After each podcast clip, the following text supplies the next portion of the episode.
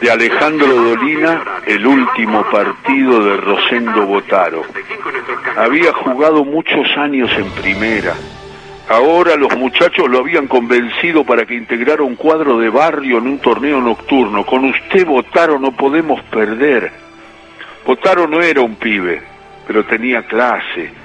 Confiaba en su toque, en su gambeta corta, en su tiro certero su aparición en la cancha mereció algún comentario erudito. Ese es Botaro, el que jugó en Ferro o en Lanús, se permitió el lujo de unos malabarismos truncos antes de empezar el partido. La noche era oscura y fría.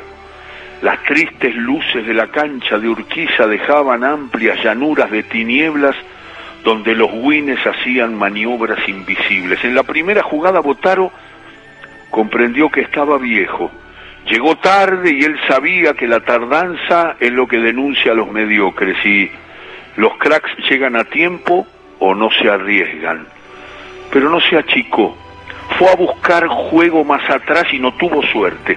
Se mezcló con los delanteros buscando algún cabezazo y la pelota volaba siempre alto. Apeló a su pasta de organizador. Gritó con firmeza pidiendo calma o preanunciando jugadas sus vaticinios no se cumplieron. Ya en el segundo tiempo dejó pasar magistralmente una pelota entre sus piernas, pero el que lo acompañaba no entendió la agudeza. Después se sintió cansado, oyó algunas burlas desde la escasa tribuna. En los últimos minutos no se vio, a decir verdad, cuando terminó el partido ya no estaba.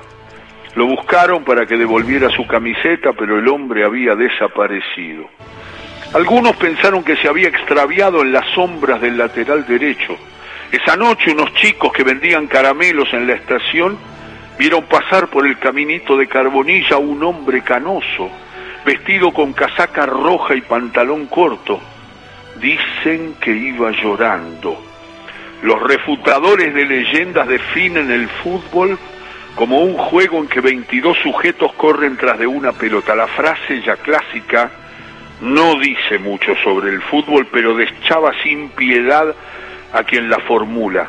El mismo criterio permite afirmar que las novelas de Flaubert son una astuta combinación de papel y tinta.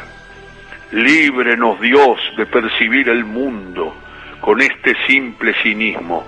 El fútbol es, yo también lo creo, el juego perfecto. Hoy que el destino ha querido hacernos campeones mundiales, conviene decirlo apasionadamente, lejos de las metáforas oficiales que nos invitan a seguir el ejemplo de nuestros futbolistas para encontrar el destino nacional, yo apenas cumplo con homenajear a Botaro, a Ferrarotti, a Luciano, a los miles de pioneros atorrantes que impartieron una ética, una estética, tal vez una cultura, cuyo inapelable resultado son los goles superiores, memorables, excelentísimos de Diego Armando Maradona.